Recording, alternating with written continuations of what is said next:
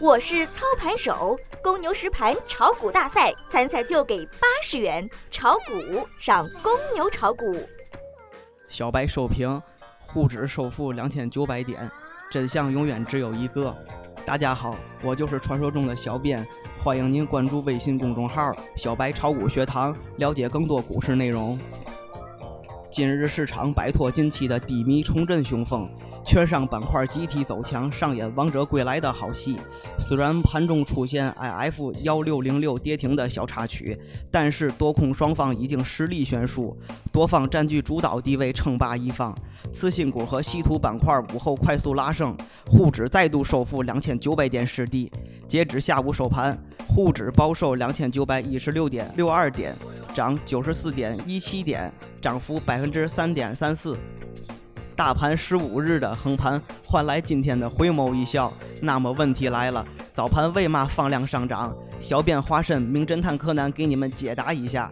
真相永远只有一个，那就是高盛认为 MSCI 名胜把中国内地股市纳入其股指指数的几率提高至百分之七十，而金融股占据了上证指数大部分的权重。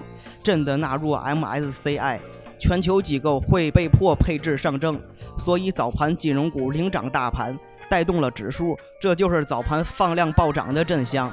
化身狗仔的小编打探到两条重要消息：其一。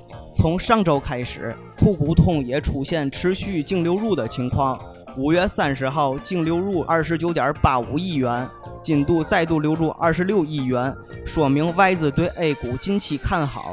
其二，早盘开盘前有消息显示，发行银行报告称，中国或在 MSCI 评估前宣布退出深港通。操作上，两千九百一十三点将完全封闭五月九日的缺口。之后要注意上方六十日均线处的压力，有可能会在此处反复震荡。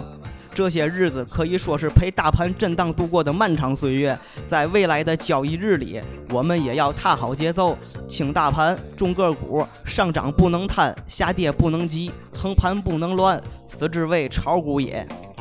本节目仅为个人学习研究用，不构成投资建议。小白提醒您，股市有风险，投资需谨慎。